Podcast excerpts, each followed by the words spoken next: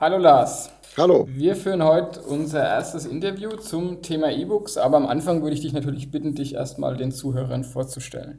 Ja, mein Name ist Lars Sobirey. Äh, ich wohne im schönen, aber sehr provinziellen Bergisch Gladbach. Das ist 20 Kilometer von Köln entfernt und habe lange Zeit in Düsseldorf gelebt. Habe 2006 äh, angefangen beim IT-Portal Gullicom zu arbeiten, erst freiberuflich und später als Leiter der Redaktion hauptberuflich. Habe dann einige Jahre. Lass mich als, kurz unterbrechen, äh, du warst, glaube ich, als Gandhi bekannt. Ja, genau, genau, richtig. Ähm, aber wir haben wohl den Realnamen als auch das Pseudonym benutzt, weil Gulli war ja äh, in erster Linie ein Forum und die Mutter aller Börsen, also das, was heute ähm, Börse TO oder MyGully ist, äh, hat damals mal vor vielen Jahren bei Gullicom seinen äh, Anfang genommen. Aber von der Börse habe ich gar nicht viel mitbekommen. Aber wir haben halt, wir sind zweigleisig gefahren mit Realnamen und Pseudonymen, weil Gulli in erster Linie ein Forum war und da zählt natürlich das Pseudonym am meisten. So und habe dann als Freiberufler gearbeitet für verschiedene Medien, äh, für Golem, fürs ZDF, äh, für WinFuture und so weiter und so fort. Aber das ist halt, äh, ja, viel Arbeit und sehr wenig Brot. Und irgendwann habe ich dann gesagt, okay, reicht mir jetzt. Ich mache jetzt meine eigene Seite, auch wenn es mehr just for fun ist und bin seit anderthalb Jahren in der ambulanten Krankenpflege, um halt mein täglich Brot zu verdienen und mache seit mehreren Jahren meine Webseite Tankappe Info und einer der Schwerpunkte ist halt Urheberrecht. Genau, und um das soll es heute auch gehen, und zwar mit dem Schwerpunkt E-Books. Als erstes würde ich dich mal bitten, wie ist denn die aktuelle Marktsituation bei den, sag ich mal, legalen E-Books? Wie stellen sich da die Verlage an? Was gibt es da für Konkurrenten? Wie ist da die Ausgangslage? Also die Verlage haben es in den letzten Monaten äh, verstanden, dass es nichts nützt, äh, die eigenen Leser mit einem Kopierschutz äh, in die Ecke zu drängen. Lange Zeit äh, ist äh, Adobe DRM äh, zum Einsatz gekommen. Der Einzige, der, der es schafft, die Leute an ihr Gerät, also an das Kindle, und einen eigenen Online-Store mit DRM äh, zu binden, ist Amazon.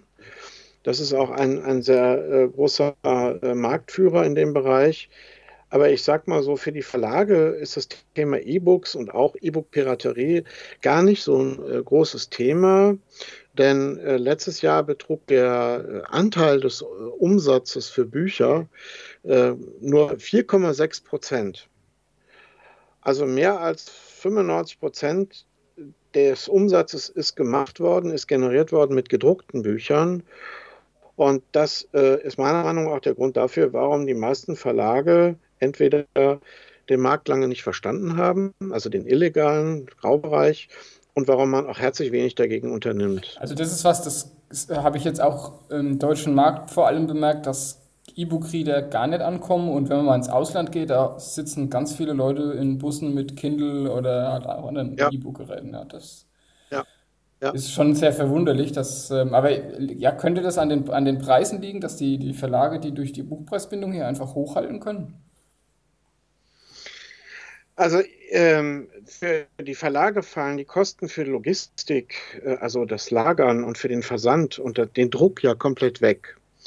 Und jeder rational nachdenkende Mensch erwartet dann auch, dass ähm, so viel weniger Kosten da sind, sich das entsprechend äh, auf den Verkaufspreis auswirkt. Das ist aber nicht der Fall. Und von daher äh, sind, die, sind viele Leute nicht bereit, so viel Geld, äh, vor allem für Neuerscheinungen, zu bezahlen. Sie müssen ja nur ein paar Euro drauflegen und haben es dann sogar in gedruckter Form vorliegen. Und gerade so ältere Semester wie ich, ich bin jetzt Baujahr 66, also ich äh, werde dieses Jahr 52, ich brauche irgendwie so was Gegensätzliches, äh, was Haptisches zum Anfassen. Also ich lese fast nur äh, gedruckte Bücher. Ich habe es mal auf dem Smartphone probiert, das ist mir zu klein. Äh, auf dem Tablet-PC ist okay, aber fand ich jetzt auch nicht so doll und habe ich auch nicht ständig mit. Und äh, mir hat es nicht behagt, dass äh, Amazon bei dem Kindle, was ich mal geschenkt bekommen habe, weiß, welche Stellen ich markiert habe, welche Seiten ich wann gelesen habe und so weiter und so fort. Und da das Gerät ständig äh, äh Informationen auch an Amazon weitergibt, also bezüglich meiner Nutzung der E-Books, die ich dort gekauft habe, das passt mir also ganz und gar nicht. Und deswegen ist das für mich auch äh, uninteressant. Was ja auch mal im, im, äh, ganz am Anfang passiert ist, da hat ja mal Amazon Bücher gelöscht, die sie von Anfang an drauf hatten. Ja. Also ist ja, ja auch schon eine richtig. ganz schöne Entmündigung des Nutzers, ne? wenn, er, wenn er eigentlich Sachen drauf hat und fängt, die fangen an, die zu löschen. Weil dann natürlich nur die kostenlosen, die irgendwie vorher drauf waren, war jetzt nur halb so dramatisch, aber man sieht halt trotzdem, wie man da seine Rechte abgibt. Ja, ja, ja. Also es ist halt, wie in vielen Bereichen, wie im Spielbereich auch. Man erwirbt immer mehr nur das Recht, etwas konsumieren zu dürfen, als dass man äh, das Ding selber erwirbt. Ja, also es ist Nutzungsrecht und kein und, und Gebrauchsrecht, aber nicht, dass man äh, tatsächlich das Ding äh, äh, besitzt und ein Eigentum hat. Und das macht es ja auch so schwer, ähm, E-Books zum Beispiel gebraucht in Deutschland verkaufen zu können. Genau, das, wär, das, das, ist auch ein Argument dagegen, warum viele Leute das nicht machen. Das wäre jetzt mein nächster Punkt gewesen. Ich habe jetzt mal Shades of Grey aufgemacht, spaßeshalber bei Amazon, um zu gucken, wie da die, die Preisdifferenz ist. Das Taschenbuch kostet 12,99 und die Kindle Edition kostet 9,99, also gerade mal 3 Euro gespart. Aber Kindle ist, äh, die E-Books im Kindle-Format sind immer noch billiger als die anderen. So. Da würde ich nochmal gucken weil die, die supporten natürlich ihren eigenen Reader und deswegen sind äh, die E-Books im Kindle-Format immer etwas ich günstiger. Ich hätte jetzt gedacht, es gibt die Buchpreisbindung auch bei den E-Books, dass die vielleicht von den Verlagen vorgegeben werden. Da bin ich jetzt ehrlich gesagt über, überfragt. Aber ich habe wirklich häufig äh, die Erfahrung gemacht, dass die Kindle-Version preiswerter war. Okay, müsste ich, bin jetzt gerade mal bei Thalia, die haben ja noch diesen Konkurrenz äh, Tolino oder wie der heißt. Ja, es gibt ja auch von Sony einen E-Book-Reader, der ist aber mittlerweile eingestellt worden. Das hat sich einfach nicht gelohnt. Okay, ja, nee, 9,99. Also das ist identisch jetzt mit äh, Amazon. Wir okay. jetzt auch davon ausgehen, dass da die Buchpreisbindung greift. Also die haben, die haben bei beiden die gleichen Preise, sowohl gebunden als auch hm. Ja, sind, halt, und genau, wie du sagst, äh, man kann ja, wenn man es, man kann es gebraucht billiger kaufen und dann kann man es auch wieder verkaufen. Es gibt ja da Booklooker oder was, die da auch ihr Geschäft mitmachen. Mhm. Ja. ja. Gut, dann haben wir schon mal geklärt, dass es ja nicht so rosig aussieht für E-Books im deutschen Markt. Jetzt wäre meine nächste Frage gewesen, die haben wir vielleicht damit schon beantwortet. Warum gibt es überhaupt illegale E-Books? Warum gibt es illegale? Weil es immer Leute gibt, die ähm, gerne alles umsonst haben wollen. Ich sage es mal ganz böse.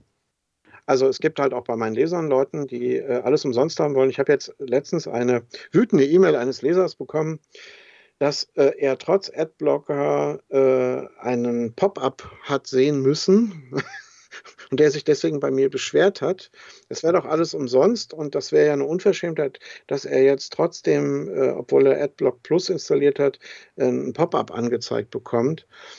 Es gibt aber auch viele Leute, die äh, einfach äh, sehen, dass es, der, dass es einem der Graubereich sehr einfach macht äh, und dass der Umgang mit den digitalen Medien äh, darüber nicht selten äh, simpler ist, also nicht nur kostenlos, sondern einfach äh, einfacher ist, als wenn ich sie kaufe. Und äh, das, das, das alte Beispiel ist, äh, als Napster hochgekommen ist, das war die erste Peer-to-Peer-Tauschbörse, da war die Bedienung äh, revolutionär simpel. Also jedes Kind konnte das bedienen. Du brauchtest nur einen Suchbegriff einzugeben, hast du angezeigt bekommen, was es für Anbieter gibt und welche Internetanbietungen die haben. Äh, Anbindung, da gab es halt auch noch äh, ISDN, also war nicht jeder mit DSL äh, ausgestattet. Ich, ich habe das also selber auch. Was Napster war ein zentraler Server gewesen, oder? Meinst du, meinst du Kassar? Napster war dann zentraler Server gewesen.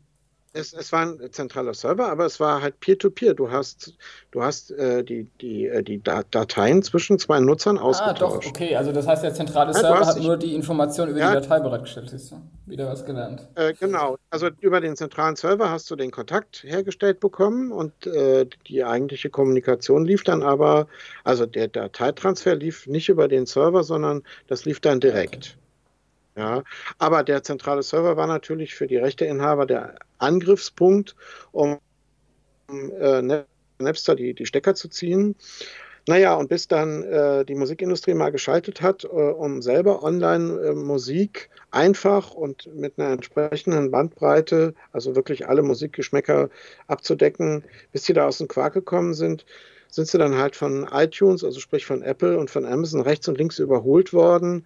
Und es hat sehr, sehr lange gedauert, bis man da nachgezogen hat. Also es ist auch immer eine Frage der Bequemlichkeit. Wenn ich es umsonst, und das betrifft auch die E-Books, äh, simpel äh, im Internet kriegen kann, äh, warum soll ich es äh, mir dann schwerer machen und auch noch zusätzlich Geld dafür bezahlen? Genau, also das ist auch ein Punkt, den ich mal hervorheben möchte. Man ist ja als äh, Konsument von, sag ich mal, illegalen MP3s damals als, es, als die angefangen haben mit DRM, war man ja den legalen Käufern im Vorteil, weil diese, das war die, war ja, ja. muss man ja, darf man ja nochmal hervorheben, war ja die Zeit der MP3-Player gewesen. Und damals, ja. jetzt Napster wurde ja dann von Battlesman gekauft und die haben ja dann auch versucht, das äh, zu monetarisieren. Und wenn man ja. damals ein Napster-Abo abgeschlossen hat für 10 Euro im Monat, hatte man noch lange nicht das Recht, das auf dem MP3-Player zu spielen. Und man war dann quasi ja eigentlich dazu verdammt, entweder eine CD zu rippen, was ja, ja gut, wird, war ja so halblegal noch, vielleicht wenn kein Kopierschutz drauf gewesen wäre. Als Privatkopie ist es ja, legal. Ja, wenn Kopierschutz drauf ist, darf man ja heutzutage auch nichts mehr rippen. Und wenn die, früher, das war ja auch die Zeit, als die Musik-CDs noch schöne Kopierschütze hatten. Ja. Also war, war, irgendwie keine befriedigende Situation, wenn man eine MP3 wirklich haben wollte. Wie du sagst, irgendwann haben sie es dann geschnallt und haben es mittlerweile geht es ja einigermaßen, immer noch viel zu teuer, Meinung, mhm. meiner Meinung nach, aber es geht und es geht auch einfach. Also ich habe mir jetzt auch mal was ja. gekauft, äh, war schon okay. Mich ärgert trotzdem der hohe Preis, weil ich kann das Zeug ja nicht mehr verkaufen dann. Ich bin ja trotzdem, habe es mhm. ja teurer gekauft dann am Ende. Ja. Ja, genau. Also das äh, ist ein Faktor, den darf man sicher nicht unterschätzen, dass einfach dass man es einfach einfacher hat, äh, wenn, wenn sich dann dieses illegale Zeug beschafft. Ist ja bei, bei Büchern, mittlerweile sagst du, ist es besser geworden, aber ist ja ein ähnliches Problem, dass man dann nur so DRM-geschütztes Zeug bekommt und dann geht es nicht auf allen Geräten und kann es keinem schicken und naja, man ist da schon ganz schön gegingelt mit dem Zeug. Also äh, mittlerweile ist es jetzt nicht mehr so extrem. Die meisten Verlage haben auf Wasserzeichen umgestellt.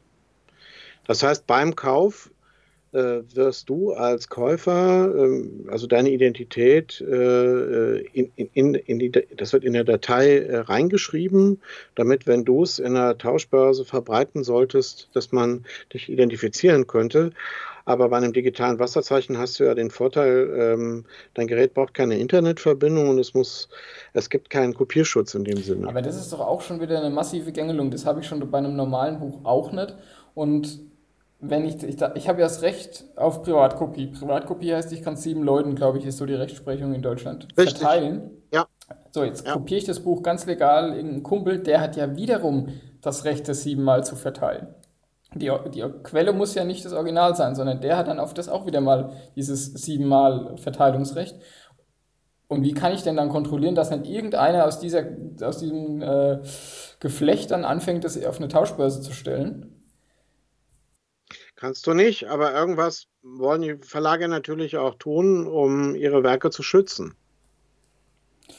Also ich verstehe dein Argument, ähm, aber äh, wenn es wirklich in der Tauschbörse landet, dann bleibt es ja auch nicht bei den sieben Kopien.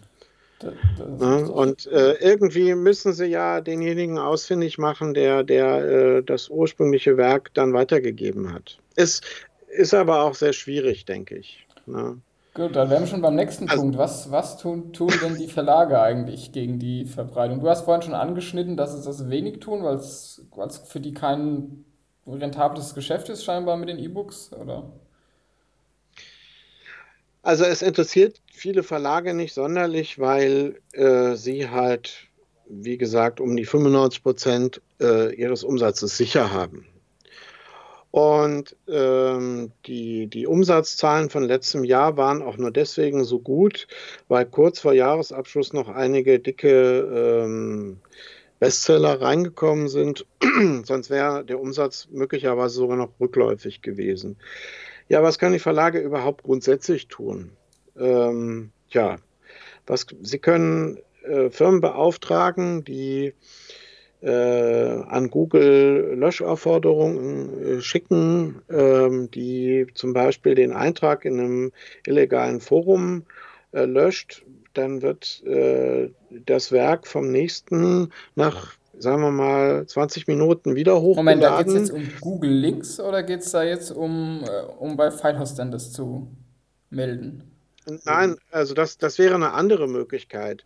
Äh, also entweder du schickst eine Abuse-Mail an den Sharehoster, das kannst du machen lassen, oder aber äh, du versuchst dafür zu sorgen, äh, dass das äh, Werk illegal per Suchmaschine nicht auffindbar mhm. ist. Dann musst du halt eine Löschaufforderung an Google schicken, aber das ist halt pro Link.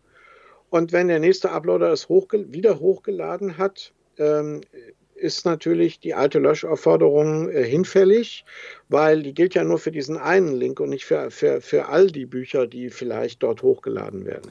Gibt es denn schon Fälle, wo Uploader enttarnt worden sind?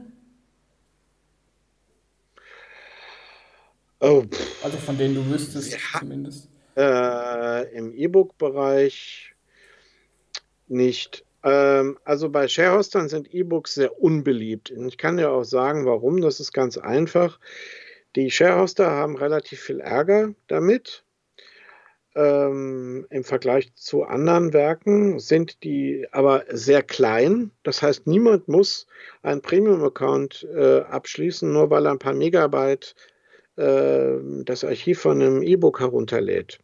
Wenn du hingegen ein äh, Image von einem PC-Spiel oder Konsolenspiel oder einen Spielfilm herunterladen willst, dann kannst du das bei den meisten Sharehoster nicht mehr mit einem Free-Account machen. Und dann wird es für die auch wiederum lukrativ. Und was die E-Books betrifft, haben sie ähm, viel juristischen Ärger, aber ähm, unterm Strich finanziell haben sie wenig davon. Also juristischen Ärger heißt, gehen da die Verlage dann auch mit Anwalt? Die Verlage gehen dann auch zu einem Anwalt ähm, oder versuchen die Sharehoster zu beschäftigen, indem sie ihnen halt massenweise diese Löschaufforderungen schicken. Und äh, jetzt hier äh, so eine Firma wie, wie Cyando AG, also der Betreiber von Uploaded, soll dann auch bei wiederholtem Reupload dazu verpflichtet werden, dafür zu sorgen, zum Beispiel mit einem eigenen Filter, dass es nicht mehr möglich ist, dieses Werk hochzuladen. Und äh, mir ist jetzt äh, aus, aus dem Stehgreif kein äh, Beispiel von, von, von den Verlagen äh, bekannt, aber äh, die GEMA und äh, verschiedene Plattenlabels haben das also schon äh, bei Uploaded erwirkt und sie dazu gezwungen, dass ein Reupload nicht mehr stattfinden darf. Was ja kaum möglich ist, wenn jemand sein Archiv ja. umbenennt, verschlüsselt, Hashwert ändert. Urlaubsfotos 2016. Ja. .zip. Ja, und äh, ja, es ist richtig, ganz genau. Naja, vielleicht kommen wir mal so ein bisschen zu den Verbreitungswegen, wie die E-Books überhaupt äh, im Internet verteilt genau, werden. Genau, da würde ich dich auch bitten, du kennst dich ja da gut aus, dass du mal ein bisschen chronologisch erzählst, wie sich ja. da so die Verbreitungswege entwickelt haben von Anfang an. Ja, ja. Also ähm, äh, ich will jetzt nicht alle Anbieter äh, aufzählen, dann hätten wir einen langen Abend vor uns, äh, weil auch im deutschsprachigen Bereich, obwohl E-Books eine Nische ist, gibt es da jede Menge. Ich will einfach nur so die unterschiedlichen äh, Bereiche mal nennen. Eins haben wir ja schon. Das sind die äh, Webseiten, die auf äh, Sharehoster verlinken. Da würde ich zum Beispiel Blogs wie Lesen.to nennen oder halt äh, Untergrundforen wie Börse.to, MyGully und wie sie alle heißen. Was ähm, traditionell im deutschsprachigen Bereich nicht so populär ist, aber zum Beispiel im englischsprachigen Bereich sehr viel mehr der Fall ist, äh, dass dort sehr viel über äh, BitTorrent-Netzwerke äh, verbreitet werden. Das hat sich irgendwie in Deutschland, Österreich, Schweiz nie so durchgesetzt. Warum kann ich gar nicht sagen. Ähm, viele Werke, wenn es nicht gerade der neue Harry Potter ist, wenn es ein bisschen ausgefallener ist, sind über äh, BitTorrent gar nicht äh, verfügbar. Dann gibt es ähm, wenige Anbieter, vor allem im wissenschaftlichen Bereich, äh, die über eigene Hoster äh, verfügen, also wo du die Werke von denen selber direkt herunterladen kannst. Um nur mal zwei Beispiele zu nennen, äh, Library Genesis, also LibGen und äh, C-Hub. Und dann gibt es halt äh, noch die größeren Anbieter. Äh, einer der Vorreiter hier in, im deutschsprachigen Bereich war Torbooks damals, wo du äh, im Voraus ein Guthaben auflädst und du kannst es dann abfrühstücken. Also bei Torbooks war es so, dass du eine monatliche Flatrate hattest. Du hast dann für drei Monate im Voraus bezahlt, das waren dann 10 Euro. Und dann konntest du drei Monate so viele E-Books ziehen, wie du wolltest. Das waren auch direkte Downloads. Also du hattest jetzt nichts mit irgendwelchen Beschränkungen von Sharehostern zu tun oder mit irgendwelchen Premium-Accounts. Mhm. Und ganz ähnlich macht es zum Beispiel Lesen und Lauschen, also Lull.to, ähm, wo du aber nicht pro Monat bezahlst, sondern pro Werk. Und da sind es dann halt keine 9,99 Euro wie bei Amazon, sondern da sind es dann 15 oder 30 Cent pro E-Book. Mit was ja. wird da bezahlt? Ähm, also PaySafe-Cards geht meines Wissens nach nicht mehr. Ähm, es wird dann äh, per Bitcoin bezahlt und äh, genau, Amazon-Gutscheine. Also Amazon tut witzigerweise herzlich wenig gegen äh, die Piraterie. Warum kann ich gar nicht sagen. Vielleicht betrifft es sie selber nicht so sehr und deswegen tun sie nichts dagegen. Aber gerade die äh, Gutscheine bei Amazon, du kannst ja, wenn du willst, äh, den Gutschein auch per E-Mail verschicken, natürlich auch dir selber. Äh, damit kannst du dann dein Guthaben dort aufladen und dann verfrühstückst du das, indem du dann ähm, die E-Books im Gegenwert äh, wieder herunterlädst. Ja. Und last but not least würde ich noch das Usenet nennen. Ist jetzt kein so äh, Riesenbereich, aber auch dort gibt es ähm, einige weniger populäre Werke, die man äh, über die äh, NZB-Suchmaschinen, äh, so ähnlich wie die Torrent-Suchmaschinen, äh, ausfindig machen das kann. Das heißt, du hast ja vorhin angesprochen, dass die mit Wasserzeichen arbeiten. Das heißt, es gibt schon Techniken, diese Wasserzeichen da wieder rauszukriegen. Ja, das nennt man im, im Fachjargon befreien. Ähm, wenn ich den Begriff einen, Verlagsmenschen nennen würde, der würde sich natürlich äh, nicht gerade totlachen. Der würde das nicht so lustig finden, aber es geht einfach darum, äh, das Werk zu anonymisieren oder wenn vorhanden von irgendwelchen Kopierschutzmaßnahmen zu befreien. Es gibt auch Spezialisten in kleineren Foren, äh, die haben es sich zur Aufgabe gemacht, äh, Bücher, die nie digital erschienen sind, selber zu scannen. Aber das ist natürlich die absolute Ausnahme. Ja, da habe ich mal eigene Erfahrungen gemacht. Ähm, ich wollte mir das CT-Magazin kaufen. Legal, ja. digital am besten ja. natürlich, weil was ich weiß nicht, also Papier ist jetzt nicht mehr so 2017 vielleicht nicht mehr so angesagt bei mir. Und ähm, bin, jetzt, bin natürlich davon ausgegangen, dass es bei so einem Computermagazin selbstverständlich ist, dass man das in digitaler Form kriegt. Am Computer kann man es nicht kaufen oder maximal in so einer komischen Online-Version. Also ich glaube, einzelne Artikel konnte man kaufen, aber nicht das gesamte Heft. Und dann habe ich die App runtergeladen, da konnte man es dann wiederum kaufen und da stand dann auch dabei, man bekommt ein PDF. Und das PDF bekommt man aber nicht wirklich als PDF, sondern man bekommt in der App dann quasi so eine Ansicht, als wäre das ein PDF. Vielleicht ist es auch ein PDF, aber verschlüsselt halt. Ich habe gedacht, ich traue meinen Augen nicht. Und da habe ich es dann äh, gefunden in irgendeinem äh, Forum, da hat es dann wirklich einer scheinbar eingescannt, aber das ist ja auch irgendwie furchtbar dann zu lesen. Gerade auf mobilen Geräten, da passt sich ja dann die Seitenansicht ja. nicht an. Also das ist ja wirklich nicht die Lösung. Aber ja, es ist schon interessant, dass äh, es wirklich also auch Technikmagazine gibt, die sich da gar nicht berufen fühlen, es auf einem vernünftigen Weg irgendwie digital zu veröffentlichen, ihr Zeug. Ich nehme an, die befürchten halt, dass sie es dann äh, allen auch erleichtern, ihre Werke illegal in Umlauf ja, zu bringen. Ja, aber mich kriegen sonst Kunden so nicht. Ich werde ich werd nicht die Papierform kaufen das ist klar. ich, werde nicht den Quatsch DRM äh, Android-App, also nee ich bin der Kunde, ich bezahle was und da will ich auch eine vernünftige Leistung haben. Ich will nicht der Gegängel am Ende sein.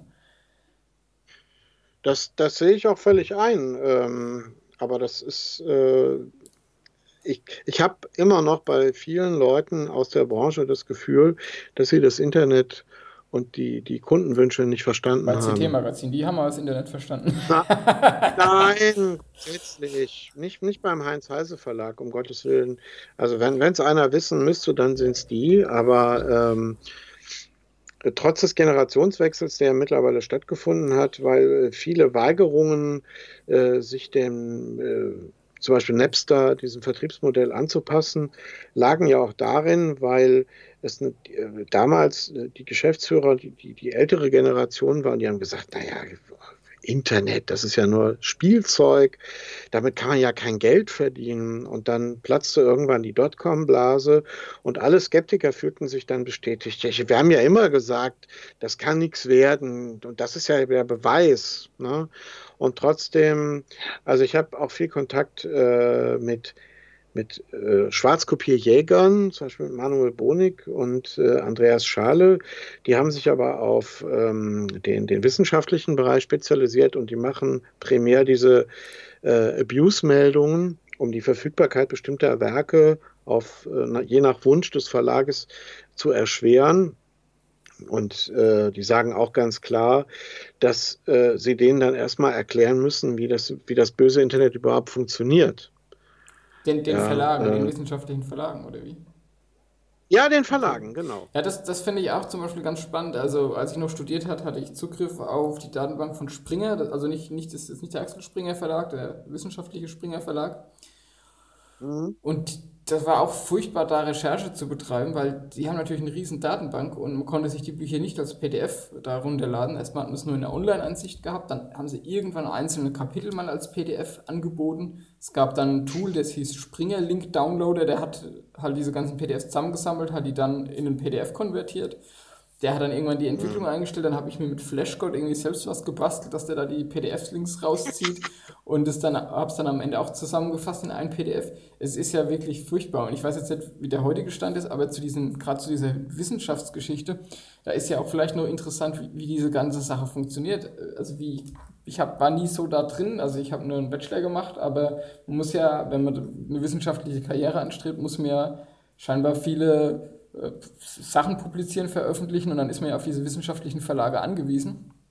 Und ja. die organisieren ja auch, soweit ich das verstanden habe, das Peer Review. Also Peer Review heißt, dass nochmal ein anderer Wissenschaftler drüber schaut.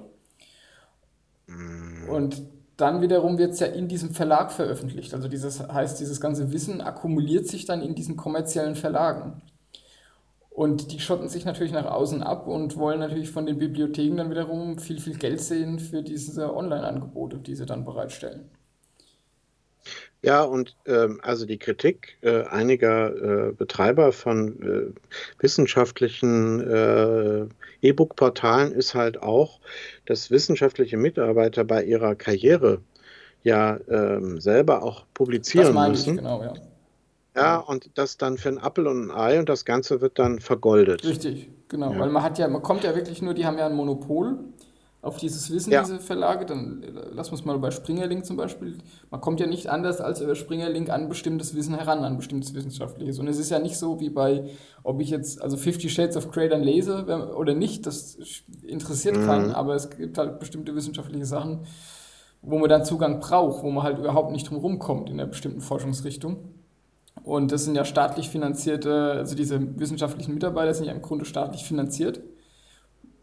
Wenn ich das richtig verstanden habe, wir publizieren ja auch in ihrer Tätigkeit als Wissenschaftler, die ja auch staatlich mhm. finanziert ist. Und am Ende verdient mhm. dann aber Springerlink damit und verkauft dem Staat wieder das, äh, diese Bibliotheken zurück. Oder an die Bibliotheken ihre Bücher zurück. Äh, das ist richtig und man darf dabei auch nicht vergessen, es gibt ja nicht nur Deutschland, sondern es gibt ja auch viele Länder, wo das Einkommen der Menschen noch viel niedriger ist und die dann äh, sehr viel größere Probleme haben, überhaupt das Geld äh, zusammenzutragen, um äh, das Material kaufen zu können, was sie für ihr Studium brauchen würden. Und äh, das ist eine der Grundideen von äh, Library Genesis oder äh, C-Hub, die ganz klar gesagt haben, wir befreien das und wir bieten euch das äh, umsonst zum Download an. Ja, und äh, ich bin jetzt mal gerade gucken gegangen. Ähm, jetzt nur eine Domain, Level Genesis hat ganz viele. Äh, da habe ich jetzt gerade gesehen, dass in, in den letzten Monaten pro Monat dort über 11 Millionen Seitenzugriffe pro Monat generiert worden sind. Und wie gesagt, das ist nur eine von mehreren und die haben auch noch Subdomains und hast du nicht gesehen. Und äh, wenn man dann mal weiter guckt, sieht man, äh, dass also ganz, also die Zugriffe aus den USA ähm, machen nur ungefähr 18 Prozent aus, aber ganz viele kommen halt auch aus China oder äh, Schwellenländern wie Indien oder Brasilien oder äh, aus vielen Entwicklungsländern, wo, wo die Leute einfach nicht das Geld hätten, äh, das zu kaufen. Und ähm, ja, da hat natürlich äh, der Begriff Piraterie auch wieder einen ganz anderen Stellenwert. In dem Zusammenhang werde ich jetzt unter dem Video auch nochmal äh, diese Aaron Schwartz-Geschichte verlinken. Die wird jetzt wahrscheinlich den Abend sprengen, aber das war ja, war ja im Grunde auch ein ähnlicher Idealismus, dass der gesagt hat, äh, äh, wir müssen diese Bücher befreien aus, dem, aus diesem Konglomerat da. Ich glaube, Elsevier oder wie heißt dieser eine Verlag da in den USA? ja. So, ja. Habe ich das richtig ausgesprochen? Das ist auch der Verlag, der Elsevier ist auch, äh, ist auch der Verlag, ich glaube, kam aus Holland ursprünglich. Und die haben auch äh, schon mehrere Male die Domain von diesen großen wissenschaftlichen Download-Portalen sperren lassen, in der Hoffnung, dass sie die Besucherströme irgendwie ähm, eingrenzen können und haben zum Beispiel auch Cloudflare, also diesen DDoS-Schutz, äh, der auch die Betreiber ein Stück weit an, anonymisiert, versucht, äh, äh, mit einer Klage dazu zu bringen, äh, ihnen die äh, Identitäten der, der tatsächlichen Betreiber preiszugeben. Also die sind, das, das ist wirklich der Bereich, wo, wo es um viel Geld geht, der wissenschaftliche Bereich, äh, wo, wo wir nicht nur von 5% sprechen, sondern wo der Anteil der, der nicht gekauften Werke äh, signifikant höher ist. Ich habe jetzt keine Zahlen zur Hand, aber äh, Studenten in Entwicklungsländern werden gar keine andere Möglichkeit haben, als die Sachen schwarz zu kopieren. Genau, also auch im wissenschaftlichen Bereich kann ich jetzt so ein bisschen von meinem Studium bestätigen, ist es ja nicht so, dass man ein ganzes Buch immer braucht, sondern meistens braucht man ja, ja ein Kapitel oder man will ja immer was zitieren, man will ja seine Aussagen äh, belegen und da braucht man nicht ein ganzes Buch zu. Und mhm. da ist natürlich immer schön, gerade so ein PDF zu haben und da will man nicht wegen jedem Satz, den man da zitieren will, in die Bibliothek rennen. Und klar, da spielen die natürlich das schön aus dann. Ja.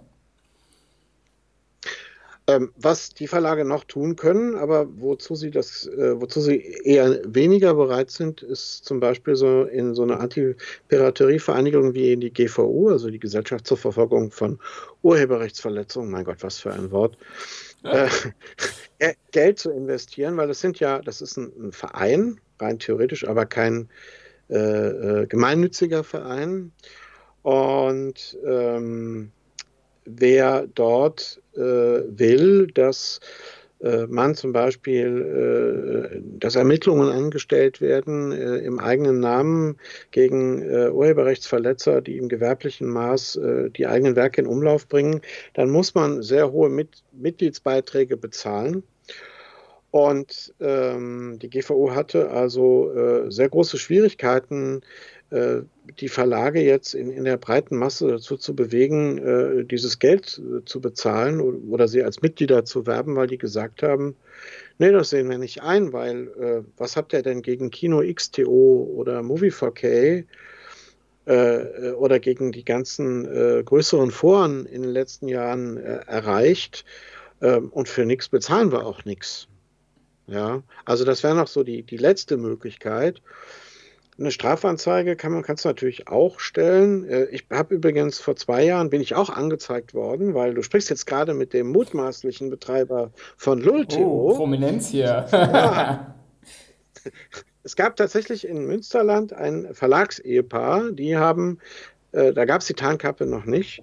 Äh, die haben einen privaten Blog verfolgt und da habe ich halt damals schon häufiger äh, Beiträge verfasst über LUL.to und darauf, daraus haben sie dann geschlossen, ich, ich müsse ja der Betreiber sein, weil ich mache ja äh, Schleichwerbung für die Und ähm, ich bin dann tatsächlich auch von der Polizei Bergisch Gladbach vorgeladen worden, äh, bin aber nicht hingegangen. Ich äh, habe mich rechtsanwältlich vertreten lassen und der hat gesagt, äh, ich rufe da an, äh, du machst gar keine Aussage, weil äh, alles, was du sagst, wie man immer so schön in den Filmen hört, kann gegen einen verwendet werden. Aber es ist halt tatsächlich so, äh, wenn man so eine Einladung bekommt und sei es auch nur eine Zeugen, für eine Zeugenaussage und nicht als Angeklagter, die wollen einem nichts Gutes. Die wollen all das, was man denen erzählt, verwenden und wahrscheinlich sogar gegen einen. Und äh, ich habe in meinem Leben dreimal wirklich mit der Polizei zu tun gehabt. Ich bin groß geworden, so in dem Glauben, Polizei ist dein Freund und Helfer. Und zwei von den drei Malen haben sie mich also wirklich nur versucht zu verarschen. Muss ich leider so sagen. Kann ich auch nur bestätigen. Ich hatte ja auch schon einschlägig Kontakt und da war es nicht anders gewesen. Aber auch gut, dass du es nochmal ansprichst. Mit der Vorladung sollte man auf keinen Fall hingehen.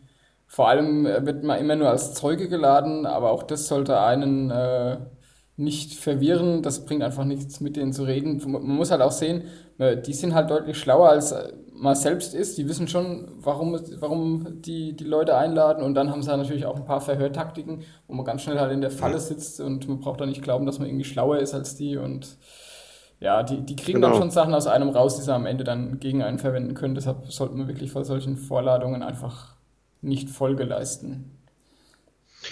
Was mir noch einfällt, das allerletzte, was sie noch machen können, und das tun sie auch, sind Abmahnungen verschicken zu lassen. Also das machen einige Verlage auch im Hörbuchbereich. Äh, allerdings ausschließlich ähm, solche Werke, die über äh, äh, File-Sharing-Netzwerk, also Peer-to-Peer, ausgetauscht worden sind, weil eine Kanzlei Waldorf-Rommer wird sich niemals hinsetzen und für ein Apfel und ein Ei eine Abmahnung verschicken. Mhm. Äh, denn die Höhe der Kostennote äh, ist davon abhängig, wie hoch der Gegenstandswert ist. Und wenn du ein äh, E-Book für 9,99 Euro bei einem Sharehoster herunterlädst, dann reden wir von einem Gegenstandswert von 9,99 Euro. Nicht mal das, weil ja dann nur Lizenzgebühren eingefordert werden können. Und die sind ja da nochmal drunter. Und äh, dafür rührt der Herr äh, Björn Frommer noch nicht mal einen seiner Finger. Und äh, man könnte bei einigen Sharehostern, die kooperieren, man könnte sogar Abmahnungen verschicken aber es lohnt sich nicht und deswegen äh, ist es halt nur im äh, Peer-to-Peer-Bereich und was man sich halt auch immer wieder als Rechteinhaber fragen muss, macht es wirklich Sinn, meine eigenen Leser, meine eigene Kundschaft abzumahnen? Ist die Frage. Ja, genau. Am ja. Ende sind es ja dann die, die Leser, denen man nichts Gutes tut. Im Grunde, die vielleicht das CT-Magazin dann mal äh, digital lesen wollten oder so, ne? Genau. Gut. Gibt es noch was sonst zur E-Book-Szene? Interessantes zu berichten? Es hat sich eigentlich in den letzten Jahren äh, recht wenig getan. Die ist recht stabil. Ähm, und ich denke, da die E-Book-Reader hier im deutschsprachigen Bereich nicht so der Renner geworden sind, wird sich da auch nichts groß dran ändern. Ähm, muss man einfach weiter beobachten. Ähm, aber Nö, ich denke, dass so um mal einen Überblick zu bekommen, denke ich, war das ganz gut. Beobachten darfst du dann übernehmen und wenn es Neuigkeiten gibt, wahrscheinlich auf Tarnkappe Info. Genau. Gut, dann danke ich dir fürs Gespräch. Gerne. Und hören uns demnächst vielleicht mal wieder. Ja, sehr gerne.